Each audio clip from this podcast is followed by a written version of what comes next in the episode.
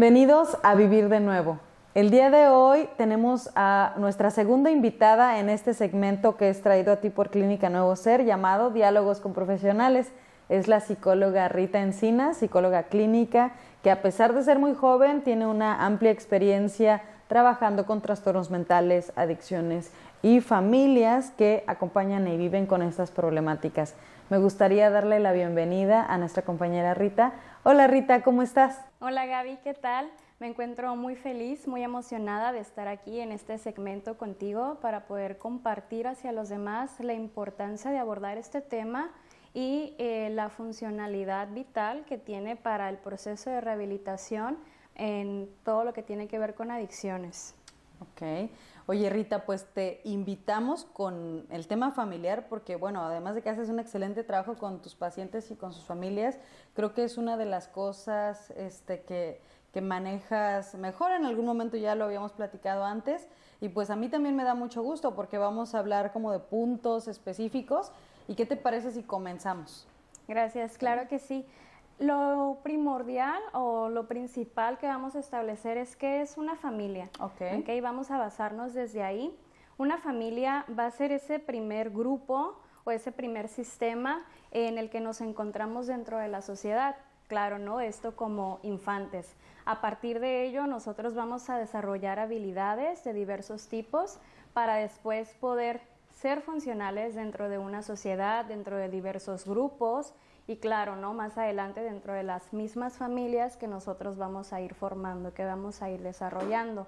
Si bien eh, la familia tiene como un objetivo elemental o fundamental, es el cuidado de los infantes, es el desarrollo óptimo y sano de estos seres que van a crecer, se van a desarrollar y van a llevar pues un buen desarrollo, ¿no? Un desarrollo funcional en donde ellos se van a estar o donde nos vamos a estar desarrollando. Ok, entonces eso es como a grandes rasgos lo que es una familia. Así es. Y es muy importante también establecer que eh, hay diversos tipos de familia, no solamente va a ser mamá, papá, van a ser hijos, puede ser únicamente mamá con hijos, únicamente papá con hijos, o puede estar formada también por diversos integrantes, ¿no? Que hoy, es muy común no ver a lo mejor mamá, abuelita e hijos, o que esté conformado incluso por otros integrantes que no tienen que ver precisamente con el núcleo familiar, pero que cada uno de los miembros va a llevar un rol muy importante en el desarrollo pues de este sistema. Ok, ahorita creo que usaste esta palabra este, clave que es sistema la familia es un sistema. Eh, a mí me recuerdo mucho alguna explicación que, que me dieron en aquellos años de que estoy estudiando que decían es como definitivamente algo que necesita las piezas que embonen para que pueda funcionar, ¿verdad? Y es, es un poco esto que, que, nos compartes visto como sistema. Claro, porque la familia eh, va a ser ese sistema principal y de ahí se desarrollan otros subsistemas, ¿no? Como en el área escolar, en lo laboral, las amistades y de ahí se va ramificando, ¿no? Pero desde ahí es donde nosotros vamos a formarnos. Es ahí entonces la importancia de tener un desarrollo sano, un desarrollo óptimo, que sea afectivo, que le genere confianza a las personas para poder formarte de una manera eh, óptima. Y qué importante, Rita, porque ahorita, como, así como lo mencionas, del pequeño sistema o del núcleo familiar se van sacando otros sistemas y finalmente, fíjate, si nos preocupáramos por atender esta parte y sanearlo, también de alguna manera, pues como ese árbol, ¿no? Las ramitas que irían para los otros espacios, pues también estarían, estarían mejor. Entonces, qué bueno que hoy nos vas a platicar un poco más sobre eso. Y ahora, Rita, me gustaría preguntarte, ¿Qué es disfuncional? Porque se escucha mucho familias disfuncionales y hay como que de repente una palabra nueva que tóxico y ya sabes. Entonces, eh, platícanos un poco qué significa ser disfuncional. Claro, como bien lo dice la palabra, el disfuncional es no ser funcional. ¿okay? Una familia disfuncional va a ser aquella que no pueda cubrir las necesidades tanto psicológicas, afectivas y de otro tipo en ese mismo sistema. Va a generar también ciertas problemáticas a todos los miembros de la familia. Entonces estamos hablando de algo que no va a poder llevar un buen desarrollo, de algo que va a generar no solamente problemáticas en el núcleo, sino que también se van a ir esparciendo hacia otros lugares. Entonces, estamos hablando también de que aún en esa disfuncionalidad eh, puede haber cierta función, ¿no? O creemos que mm. hay cierta función. Entonces es bien importante también el que ahora nosotros estemos aquí abordando este tema y que vayamos no pensando, ok, mi familia es funcional, es disfuncional, o qué tipo de familia tengo, qué tipo de desarrollo llevo, cuál es mi dinámica familiar. Entonces, a partir de eso, nosotros podemos saber cuáles van a ser esas áreas de oportunidad para poder llevar una familia funcional. Ok, ahorita cuando lo mencionas de esta manera, dices, pues es disfuncional, pero funciona. y ponemos el funciona entre, entre comillas, porque funciona a través del dolor. Funciona, no sé cuál ha sido tu experiencia, pero en mi experiencia veo esta disfuncionalidad funcionando con dolor, con mentiras, con manipulación, con muchas cosas que no se ven a simple vista y que ya se convierte como en el día a día, en una dinámica que va enfermando, o sea, de repente empieza a salir los síntomas como hongos, ¿no? a veces como adicción, otras veces como enfermedades mentales. ¿Qué nos platica de esto? ¿Cómo has visto tú esta situación en tu experiencia clínica? Sí, fíjate, en consulta, eh, algo que he mirado ya como un patrón repetido, eh, precisamente en cuanto al ser funcional dentro de la disfuncionalidad es que se van normalizando estas conductas. Entonces, la persona ya no lo ve como una problemática porque ha crecido con ello, se ha normalizado. Eh, me ha tocado, ¿no? Personas que me dicen, pues es que eso es normal, ¿no? El tener peleas a diario es normal, el que haya infidelidades, el que haya un problema de adicción, golpes, e, es normal como, pues no, eso no es normal o no, es, no, no es lo sano, no, no es lo ideal. Entonces, es llevar también el reconocimiento de esa disfuncionalidad. Claro. Fíjate, ahorita que estás eh, comentando eso, ayer justamente estaba yo platicando con alguien este, y, me comentaba que estaba viviendo una situación en su trabajo. Y entonces en el trabajo alguien estaba abusando verbalmente de ella, ¿no? Y, este, y muy común, así como lo dices, o sea, ella normalizando completamente el abuso, terminó pidiéndole perdón y sintiéndose culpable por, lo que, por poner un límite. O sea, ¿hasta dónde? Porque a veces pensamos que nada más afecta a los niños y que nada más se queda en la familia y que nada más afecta si te da, si, si te, se convierte en un trastorno, en adicción, pero como a cualquier adulto, aunque sea aparentemente normal, le puede afectar en el trabajo, en las relaciones, con su pareja, o sea, es algo que la disfunción mete sus manitas, sus hebras y nos afecta hasta esto, ¿no? El ejemplo del trabajo.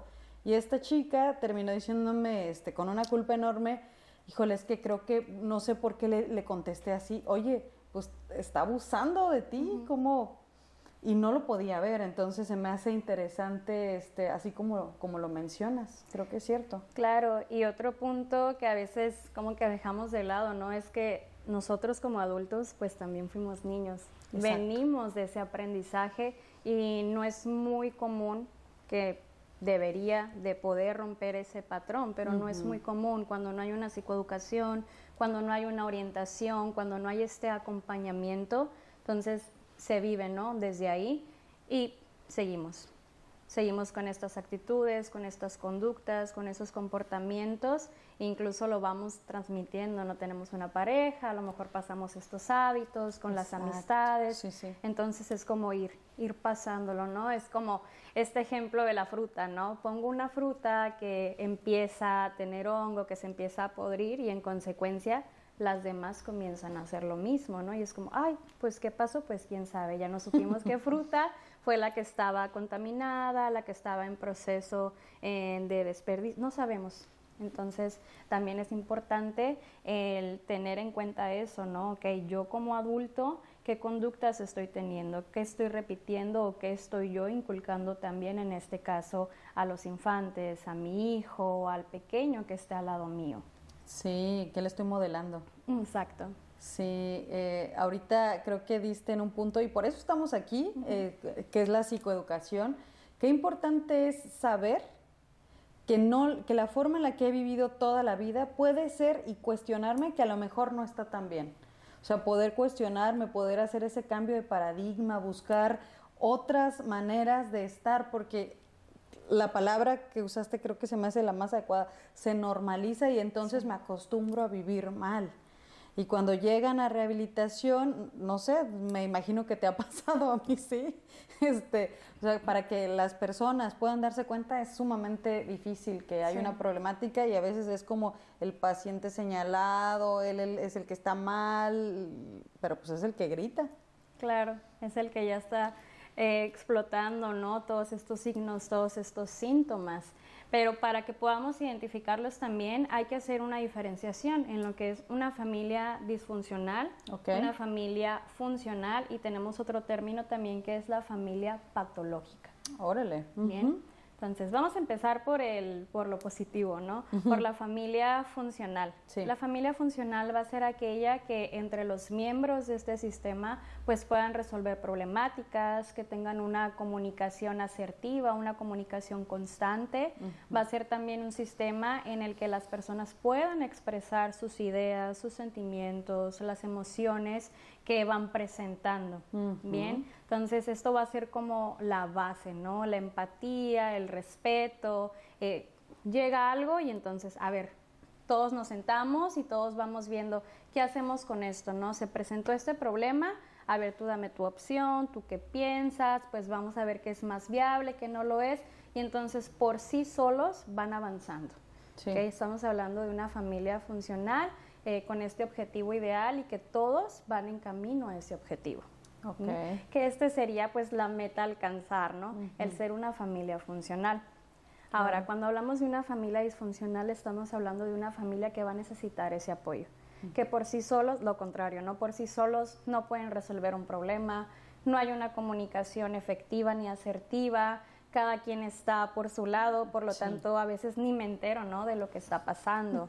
Entonces, esta disfuncionalidad a veces ni siquiera se reconoce. Es como, ah, después te enteras que hubo un problema, después te enteras que mamá o papá, perdón, estaban tristes eh, o que tuvieron algún problema financiero, que a la hija o al hijo le pasó esto en la escuela y a veces tienen que atravesarlo, ¿no? En individual, de manera solitaria y a partir de eso pues se van creando también otras problemáticas como el resentimiento, eh, todas estas cosas que lo veo pero me callo. Entonces estas familias eh, con una buena orientación, con un acompañamiento pueden llegar a ser funcionales. ¿okay?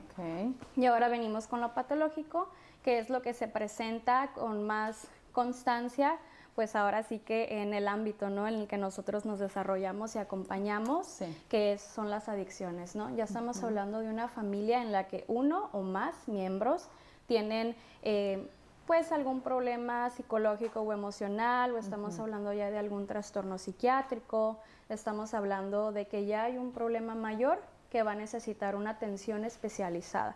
En este caso, un psicólogo, un psiquiatra, eh, un consejero en adicciones. Estamos hablando ya de que necesita esa especialización. Bien, entonces estamos hablando también de algo que perdura, algo que perdura, a diferencia de una familia disfuncional o la funcional, que ahora sí que podemos decir que es lo más normal, porque con esta ayuda fácil, ¿no? Podemos sobreponernos a diferencia de la patológica no. La patológica va a tener más dificultad para poder pasar ahora sí que a ser disfuncional y después funcional. Ok. Entonces, por lo que entiendo, ya tú me, me corriges si, si me equivoco, es como, pues la familia patológica necesitaría más apoyo y acompañamiento. Claro. Como mantenerse en el tiempo para poder tener las habilidades que después la convertirían en disfuncional y, y con la meta, ¿verdad? De, de llegar a funcional. Órale, está, está interesante. Fíjate, este, yo me pongo a pensar ahorita que compartías esto de, de la familia disfuncional en donde avanzan, en donde hay dificultad para comunicarse, de repente no sabes que el papá o la mamá están deprimidos. Me acordé este, de mi propia familia, porque pues es inevitable. Claro. Este, por muchos años se vive una problemática de adicción. esa problemática se atiende, pero inmediatamente cuando eso se atiende y quienes vivían adicción o vivíamos adicción ya, este, aleluya, aleluya, encontramos una salida, una solución, este, surge otra, otra sintomatología con uno de mis familiares de, de depresión. Y fueron años en donde nadie se dio cuenta, ni siquiera yo, fíjate hasta dónde está, ni siquiera yo que me dedico a esto pude verlo. Entonces se me hace muy interesante porque precisamente era uno de los objetivos este, a trabajar terapéuticos el poder generar los, los como las líneas de comunicación, porque no existían. Sí, entonces, vaya, ¿no? Estamos hablando de cosas que normalizamos, de cosas que no tomamos en cuenta, el no estar presente en la dinámica familiar, que pues ahora pasamos ¿no? estas características de la familia eh, disfuncional, patológica o la enfermedad familiar. Estamos hablando eh, de que hay ciertos puntos específicos que si quienes nos escuchan hacen como que chequen alguno de ellos, pues... palomita, palomita. Llámenos.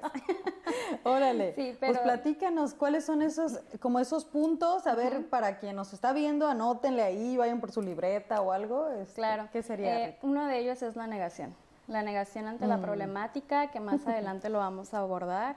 La evasión, el hacer como que no veo está ahí el problema, pero chin, decido mejor darme la vuelta, enfocarme en otra cosa, porque entonces eso sería trabajarlo, eso sería aceptarlo y entonces se vuelve eh, todo un trabajo, ¿no? Que estamos hablando de tiempo, constancia y todo lo que conlleva la recuperación. Estamos hablando también de familias en las que no hay comunicación, en mm. las que hay una falta de empatía y sensibilización hacia el otro, incluso, incluso perdón, puede ser hacia nosotros mismos.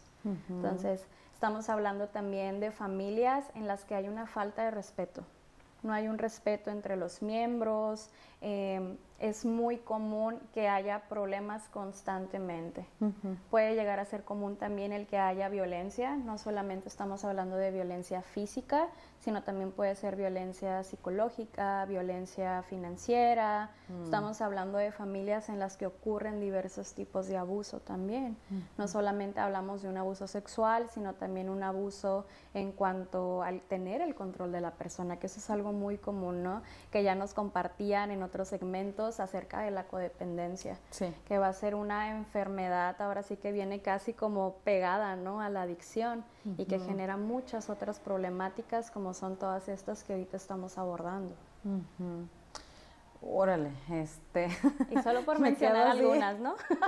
sí, es que me, quedo pensando y, pues invitar a quienes nos ven, estos espacios precisamente pues son para dar información, pero también para echarnos una mirada interior y ver cuál es mi familia de origen y qué está pasando con la familia si es que es mi caso eh, que, estoy formando, o sea, qué, características traigo de allá y entonces y las estoy viviendo aquí y ahora, a lo mejor con, mi nueva familia. Claro, y es importantísimo el estar atentos, el estar alertas, el estar presente, porque no va a poder haber un cambio si antes no reconozco esa problemática. Sí, porque si no lo reconozco, entonces voy a seguir ¿no? en esa dinámica, voy a seguir con ese tipo de conducta, de comportamiento, y ahora sí que lo que pase alrededor de mí, pues ya le toca al otro, ¿no? No a mí, y es una falta de responsabilidad, que es otro punto eh, o característica dentro de estas familias disfuncionales. Sí, pues las humillaciones, ofensas. Ahorita hablabas de algo bien importante. A veces pienso que el abuso es o sexual o físico, pero hay un montón de tipos de abuso y como en la normalización no los veo, hago como que evado, niego, entonces, este, pero eso, el, el abuso económico, eh, financiero, ¿no? El control completo de la persona, pues también son tipos de abuso y, y a veces es como si no pasara nada. Claro, y que tiene que ver mucho también con la cultura, ¿no? La cultura en la que vivimos, el ambiente en el que nos desarrollamos. Eh, pienso ahorita en las familias mexicanas, ¿no? Que se desarrollan bajo el patriarcado. Y entonces eh, estamos hablando de un montón de abusos, estamos hablando de ausencia también, estamos hablando de querer tener el control sobre todas las acciones a lo mejor de la pareja, sobre lo que te doy o no te doy, yo te quito, yo te doy, sobre lo que puedes hacer, sobre lo que no. Entonces es una estructura en la que vamos a ver un montón de abusos y que por cultura, por tradición, porque vivimos en este país, entonces se normaliza. Y es algo normal. ¿Y qué genera? Ahorita lo, lo decías, un montón de resentimiento, un montón de dolor, un montón de insatisfacción. Y yo lo veo, Rita, con, con las generaciones que vienen. Allá voy a parecer viejita en, mis tiempos, ¿no? Pero lo puedo ver este, con, con las generaciones nuevas. O sea, hay muchos el ausentismo ¿no? de papá antes y ahora papá y mamá. Y muchos jóvenes están creciendo solos con mucha información, pero sin acompañamiento. Entonces, pues hay a ver cómo nos va en unos, en unos años. Claro, sin saber dónde aplicarlo, ¿no? Porque tengo esta información, eh, me educo en ciertos temas, pero ¿y luego qué? Luego cómo lo hago. O a lo mejor puedo distorsionar de acuerdo también a mi experiencia, de acuerdo a lo que yo vivo en casa, puedo distorsionar también esa información o la manera en la que yo la empleo, la manera en la que lo aplico.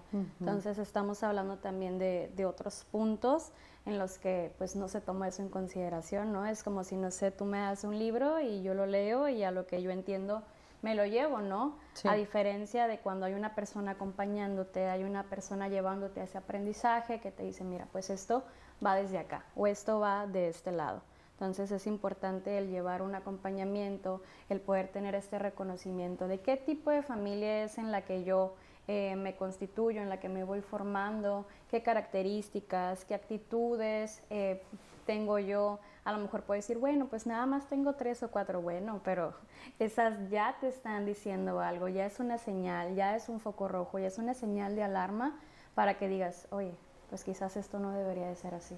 Claro. Quizás podemos llevar otro, otro camino. Sí.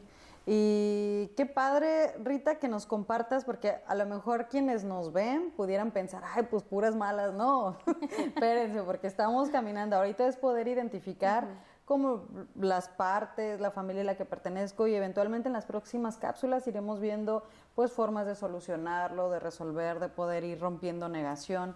Eh, y se me hace muy, muy padre, Rita, la propuesta que, que nos tienes. Entonces, eh, creo que el siguiente tema que estamos por revisar son dinámicas, dinámicas familiares. Así es, dinámicas familiares, el cómo se da dentro de esa dinámica, hablando del, del proceso de recuperación y de la adicción, la negación, mm. que viene a ser el punto de partida, ya sea para partir o para quedarme ahí. Bien. Entonces, pues les hacemos esta invitación a que puedan continuar eh, dándole seguimiento a estos segmentos, a estas pláticas, para reconocer y para poder hacer un cambio verdadero. Fíjate, este, hasta parece chiste, pero ¿has visto los, los changuitos esos que están así? Sí.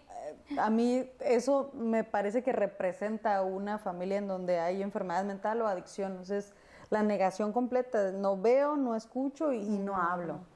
No veo, no escucho y no hablo. Entonces creo que va a ser muy interesante eh, que nos estés acompañando por este caminito para ir encontrando pues cómo resolverlo, eh, poder, una vez que estás en rehabilitación, yo creo que lo más importante, incluso a nivel familiar, es poder tomar una decisión. Porque las enfermedades mentales, la adicción, no, la codependencia misma nos roban la capacidad de elegir y, creo que partiendo desde la psicoeducación, como lo mencionas, desde el acompañamiento, pues puedo hacer que mi historia sea diferente. Así es, Gaby. Y es un gusto para mí poder acompañarte y poder acompañarles en este reconocimiento y en este camino. Muy bien, pues muchas gracias Rita por estar aquí. Y también gracias a ti que nos acompañas en cada ocasión, en cada uno de estos episodios, con nuestros contenidos, que los hacemos pues con mucho corazón para que tengas más información sobre lo que es este tipo de enfermedad, los trastornos mentales y bueno, te invitamos a seguir haciéndolo. Eh, síguenos en nuestras redes sociales, también nos puedes escuchar ahora por podcast. Vas a encontrar toda la información aquí abajo en la descripción del video. Hasta la próxima.